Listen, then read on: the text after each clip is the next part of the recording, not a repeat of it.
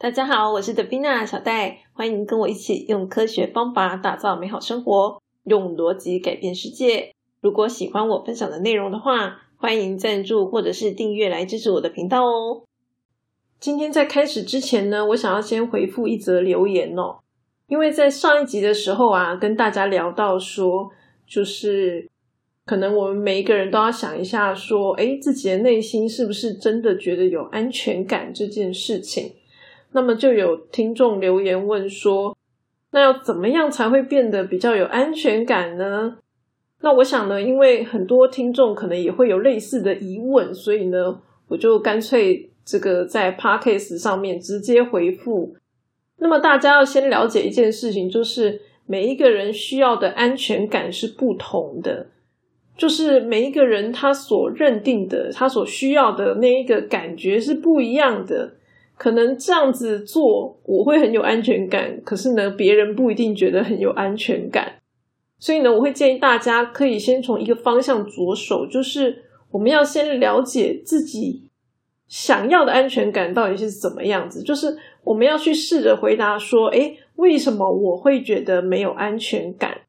我们要去试着回答这个问题。比如说，我跟大家聊到说：“哦，可能是这个从小的教养。”好，父母给我们的一些感觉，或者呢，甚至在你无意识当中，好，这个依附理论是零到二岁嘛，在这个经验当中造成说，哎，我们没有安全感。那我们要怎么样去判断呢？原则上，依附理论它就是会有一些教我们怎么样去判断的，嗯，方法嘛。好，那虽然我们可以半猜测，那也没关系，就是说。至少我们可以知道我们是不是安全依附嘛？好，但如果不是，那就知道说哦，可能我的不安全感是来自于这里。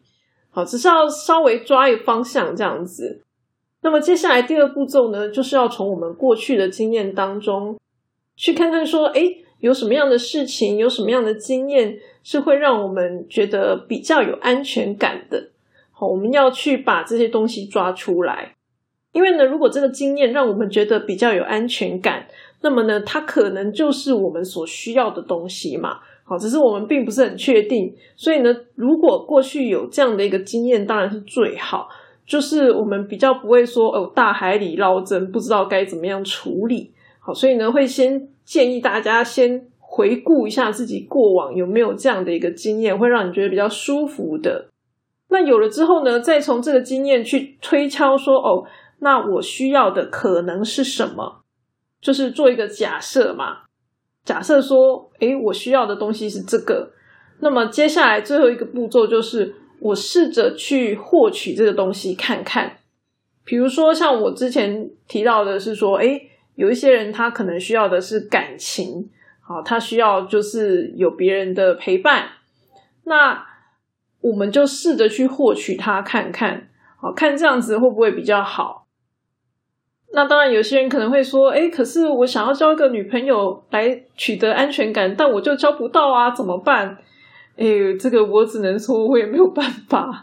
好，你只能够看说有没有人愿意，嗯，比如说至少啦，陪你一天，好，约个会陪你一天，看你觉得，哎，这样的过程会不会让你觉得很舒服、很有安全感之类的，就是。我觉得比较重要的是说，我们要去试试看，说这个东西到底是不是我想要的。在我真的去取得它之前，最好能够先试试看，免得就是万一我真的是嗯费劲绞尽脑汁，好不容易交了一个女朋友，结果后来没有得到我要的，那这样不是很惨吗？我也只能够就是这样跟他说啦。当然我知道现实上是有非常多的难处的。只是说，如果我们可以不断的去思考，不断的去行动，好，不断的去修正我们的做法，那这样子相对相对比起我们什么都不想，可能还会更快、更容易去得到我们想要的东西。我只能够鼓励大家说加油啦！你看，就像我老公，他很没安全感，我知道我要给他安全感，可是一直到我真的能够提供他安全感这件事情。可能都已经至少过个可能三年之类的吧，就是那个都是以年在计的，就连你知道问题在哪里都是这样了，何况是我们不知道的情况。好，所以这就是一个很漫长的路，我们只能够不断的去努力这样。所以呢，我只能够说大家加油吧。至少我们如果知道方法，可能还有一点机会嘛，总比什么都不知道，然后有一些人可能就这样过了一辈子还好，是吧？那我的回复就先到这里啦，我们先来开始今天的主题吧。今天想要跟大家聊的呢，是关于功劳与苦劳这件事情。以前我在学生的时候啊，就是我们有一位老师教我们如何做简报。那那个时候呢，他就用食物来形容，说呢，我们的简报啊，就像是一个肉羹汤。那么你这个肉羹汤里面呢，到底放的是鱼翅还是肉羹？这就是一个学问。好，就是呢，基本上你如果有鱼翅，你当然就是要把它端出来给别人看嘛，好，给别人吃嘛。你的肉羹里面最好就都是鱼翅羹嘛。可是呢，如果你今天整个肉羹汤里面都是肉羹，那这样就没什么嘛，就一个很普通的肉羹汤，大家看了也不会觉得特别高兴。就是说，肉羹这种东西，你摆了再多，人家也不会觉得很惊奇。那鱼翅呢，至少要摆一点嘛。越多，大家就会越高兴嘛，好，这可以理解吧？所以呢，他意思就是说，我们在报告的时候啊，就是要尽量把鱼翅摆出来。那可是，到底什么东西是鱼翅呢？他在讲的其实就是功劳跟苦劳。我们的苦劳呢，就像那个肉羹一样，再多呢也没什么。好，功劳呢才是那个鱼翅。好，当然是多多益善啦。那虽然呢，当时这个老师讲的是这个简报啦，好，不过呢，我觉得我们在公司上班啊，其实也是一样的概念，就是这个世界上呢，苦劳的事情非常的多，可是呢，你做再多苦劳的事情，其实都没有办法替我们产生价值，好，就是所谓的价值，就是你的薪水啦，好，就是你做很多苦劳的事情，可能也无法很好的提高你的薪水。所以呢，我觉得很重要的一点就是，我们每一个人都应该要努力的思考，说，诶，我到底可以做出什么样有功劳的事情？当然，这并不是说苦劳就不要做啦，好，因为其实，嗯，大部分的事情都是苦劳嘛。可是呢，我们要能够理解，就是苦劳这种东西做下去，它的效益是很有限的。我们必须要能够认知这件事情。我之所以会想要跟大家聊这个话题啊，就是因为我常常看到有人呐，就拿了一堆的苦劳，然后要来邀功，那我就会觉得说，这就是苦劳啊！就你就算给了我一大堆肉根，就就肉根嘛，嘿，就没什么嘛。所以你要嘛，就是把这个苦劳 稍微包装一下。比如说，你说，哎，我这个不是肉羹，我这是花枝羹之类的，就是不要让它看起来这么廉价嘛。好，就是你如果真的没办法，你一定是要做一些比较便宜的事情，就是好歹也包装一下。如果我们今天上班工作的内容呢，几乎都是苦劳的事情，那其实我就会建议大家要尽可能的提高工作效率，就是。要花越少的时间去处理苦劳的事情越好，像比如说我现在的老板啊，他对于苦劳的事情就是该怎么说呢？你如果花很多时间在苦劳的事情上面，他其实会生气。好，比如说行政作业，因为我现在当小主管嘛，所以我们都会有很多行政作业要处理。那行政作业你也不能不做啊，可是它就是一个没有什么功劳的事情。所以呢，我老板他就很不喜欢我们花太多时间在这个上面，就是已经很花时间了，就不要再浪费时间了。如果你花很多时间处理，他反而会觉得很不高兴这样子。所以呢，这边想要讲的第一个概念就是，大家要能够理解苦劳的这个价值是非常的有限的，就是你做的再多再好都没有什么用。那当然，有些人可能就会说：“哎，可是我被分派的工作就是这样啊。”我的工作就是这些苦劳啊，那我该怎么办？有没有什么可以突围的地方？我觉得这一点可以试着去跟老板沟通啦。不过呢，我只能够说，通常不会有什么好结果。我的好结果是指说，老板通常也不会告诉你你该做什么，通常是这样啦。好，为什么呢？因为大家能够了解一件事情，功劳每个人都想做。所以呢，今天这个东西如果它是已经大家都知道的，那大家就会抢着做嘛，对不对？所以呢，像我有听过有一些公司，就是他们的这个功劳啊是很明确的，哦，都直接讲出来给大家听，就是目标嘛，公司目标就是功劳嘛。好，那所以呢，就是一堆人抢破头，那这个时候就是比比谁看谁比较优秀嘛。优秀的人当然就会更有机会去抢到那个功劳啊。好，所以呢，如果你今天是在一个这个功劳很明确的环境。那其实比的就是实力了，讲白一点就是这样子啊。那像我们这种可能没有特别厉害的人，好能力就一般般的人来说，我们可能就很难在那样的环境下面生存。所以说呢，像我们这种能力普通的人啊，我们能够去抢的功劳呢，就是那种没有人知道的，就是没有人知道说原来这个是功劳啊。等你做了之后呢，大家才知道。那这种情况，这种功劳我们比较有机会抢下来，等于说就是看谁比较早知道嘛，因为他可能就是一个很简单的事情，也不一定。所以呢，大家要可以理解一件事情，就是功劳其实是要自己想的，并不是说还要等别人来告诉你。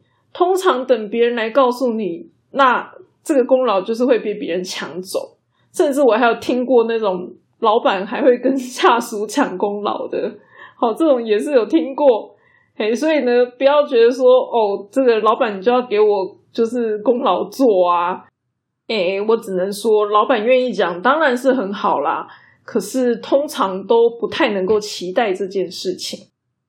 像我以前有跟大家分享嘛，就是呢，我代表公司去参加一些演讲，好，等等之类的东西。然后我回来之后，我就会写报告嘛，好把我听到的内容整理出来给大家。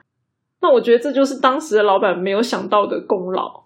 基本上只有我会做这种事情。那你说他有很难吗？其实也没有啊，有点类似你写个读书心得而已嘛。好，我都在 p a r k a s 讲那么多了，但对我来说当然是容易的事情啊。那你说他为什么是个功劳？因为我写出来的东西其实就会是成为公司的资产嘛。好，或者是说可以帮助其他没有参加的人，诶，也可以就是得到收获，增进同事之间的这个怎么讲？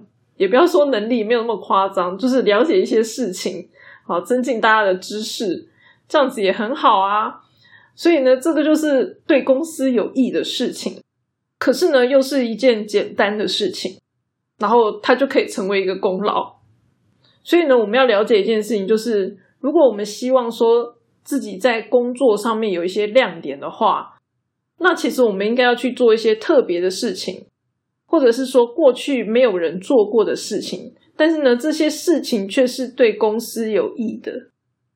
有一些人呢，他们进到一间公司之后呢，看到同事、老板怎么做，然后他就跟着怎么做。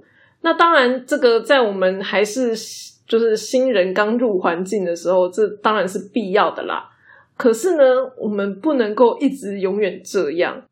就是说，因为你永远都做跟大家一样的事情，那当然就没有什么特别的亮点嘛。好，那自然而然就不会有功劳的产生。所以呢，我常常看到人家拿这个苦劳来邀功啊，或者是告诉我说：“哎，以前大家都是这样做的。”啊。”老实说，我心里都会充满着 OS，就是觉得说啊，所以嘞。就以前大家都这样做，所以你就这样做啊？你都没有想过说这样做真的好吗？对公司真的好吗？那你做的事情跟大家都一样，你跟别人不同的点在哪里？我是不是可以找一个更便宜的人把你取代掉？所以呢，我想要跟大家分享的第二点就是说，我们要创造功劳、创造价值这件事情，通常是我们要自己去思考的。如果我们今天想不到，老实说，是不能够怪别人的。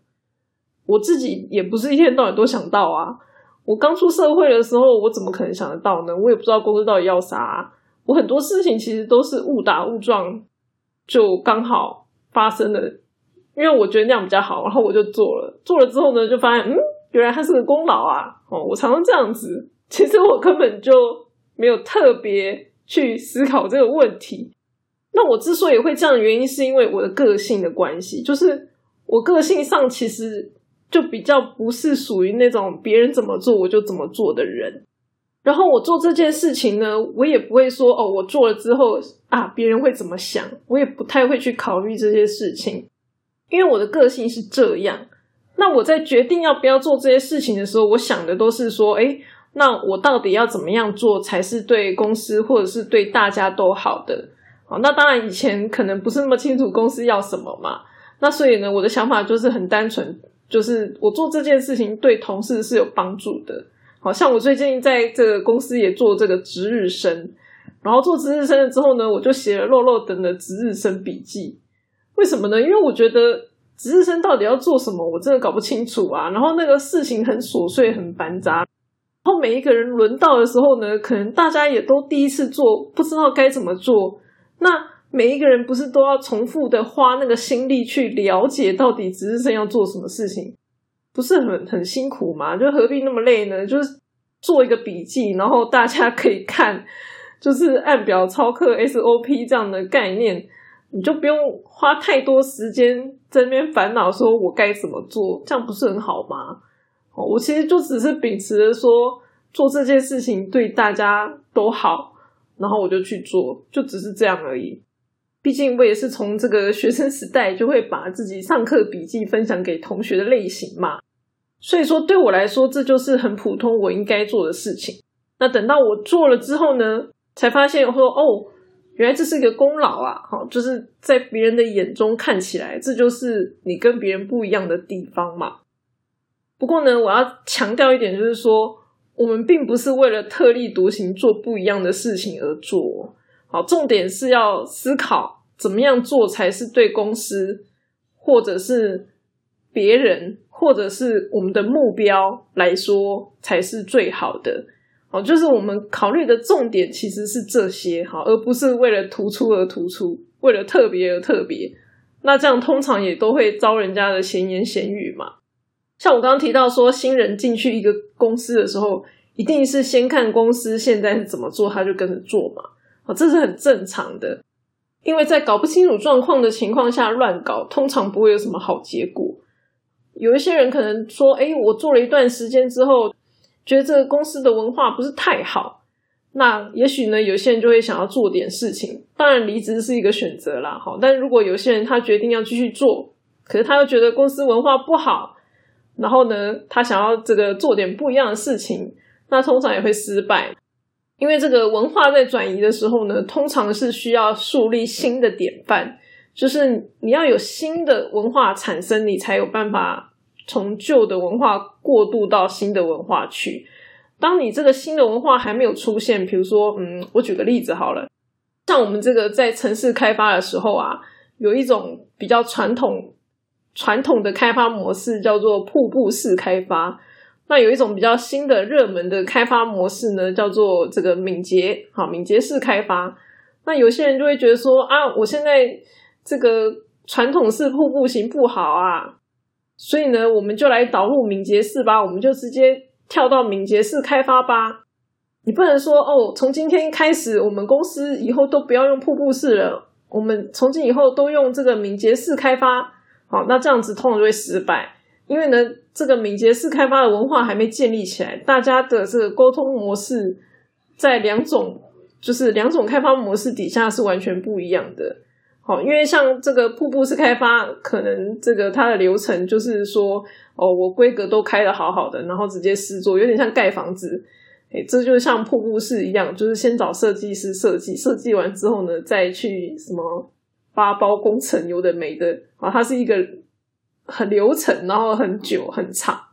可是像敏捷式开发的话，它的流程就不一样，它就是小步小步快跑的方式。比如说，我们每一天都要去沟通，说我们今天要做什么之类的。哦，它的这个文化概念是完全不同的。所以，如果你今天突然间说我旧的完全不要了，直接做新的，那一定是死的很惨。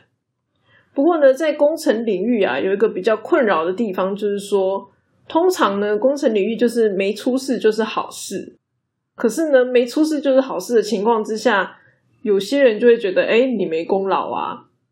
好，什么叫做没出事就是好事？比如说，我今天造一个房子，那这个房子没有因为地震而崩塌，没出事嘛，就是好事。啊，那你会因为这样子就觉得哦，你房子盖的好棒棒？好像不会嘛，对不对？呃，可是，嗯，该怎么讲呢？有些时候这是一件很不容易的事情啦。就是我们软体工程有一句话，就是说没有一个系统是没有 bug 的。要没有 bug 这件事情，基本上是不可能的事情。为什么呢？因为软体工程不像盖房子那样子，就是一个实体在那边写程式，就是一大堆怎么讲英文字嘛，你就当做写作文好了。那请问大家写作文的时候会不会写错字？很正常嘛，对不对？写文章写错字很正常嘛。可是呢，在写程式的时候呢，你只要写错一个字，你就会出 bug，你就会出错。然后呢，今天程式通常我们一个系统啊。嗯，几万行都是很正常的吧？就是几万行也称不上什么大系统，好，算是一个应该算也还蛮小型的吧，几万行而已，就是可能也不到十万，对不对？几万行一个小系统，那你觉得要不写错字容易吗？有点难。所以当然现在有很多工具可以就是帮我们看有没有错字啦。好，可是你就知道说。写程式真的不是一件容易的事情啊，所以呢，当我稍微有点经验的时候啊，我就觉得说，哎呀，这个细心的人呐，他可能才能够写出比较好的程式。为什么呢？因为细心的人，他产生的 bug 通常会比较少，然后呢，而且他在找 bug 上面呢，也会比较有力，好，就是会看的比较仔细嘛。所以说，在软体工程领域里面呢，不出错真的是一件非常困难的事情。好，可是呢，不出错的情况之下，人家也不会觉得你有什么特别厉害的地方。好，所以大部分人都觉得你系统就是要正常啊，就是对于 bug 是没有办法包容的，对不对？我们今天用一个系统，然后出了一堆 bug 的时候，一定就是。一定就是会吐槽他嘛，就觉得啊，系统做那么烂，烂透了。嘿，谁会在那边就是体谅这些工程师的辛苦？老实说是这样。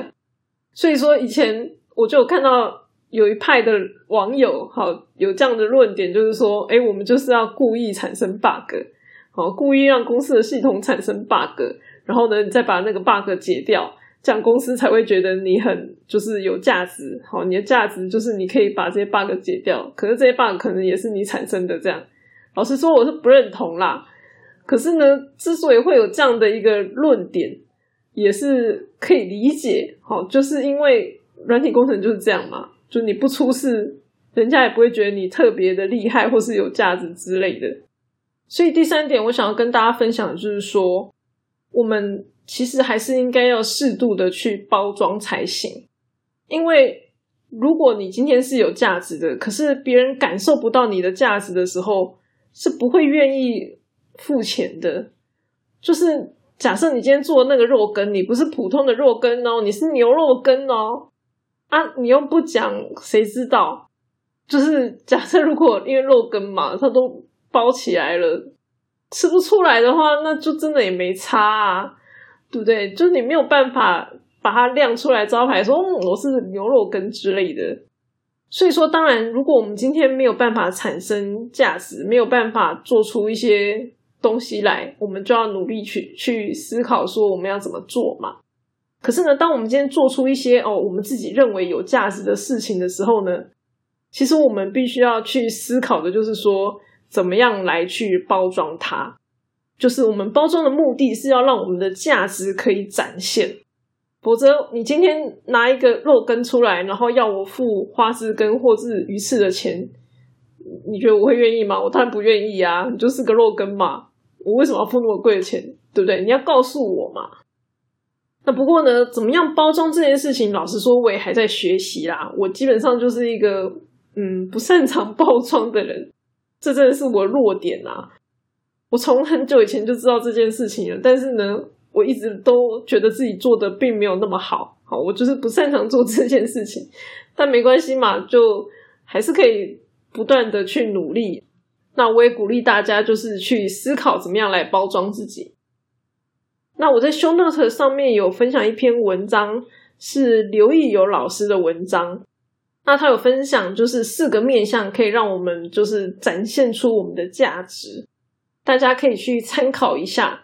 那只是说，因为他这个文章是要付钱的，就是要订阅方格子的 Premium 才能够看，所以呢，我就稍微的讲一下它的四个重点。第一个就是很直接的，你产出的成果是什么？那这个东西可能本身就是很明确有价值的东西。好，这是第一个。第二个的话呢，就是难度价值，就是你要让对方知道这件事情是很难的。像我当时在这个新工作有一个试用期报告，那我当时在试用期的时候呢，就是完成了一个专案嘛。那你说完成专案，那个专案又很小，那有什么特别的吗？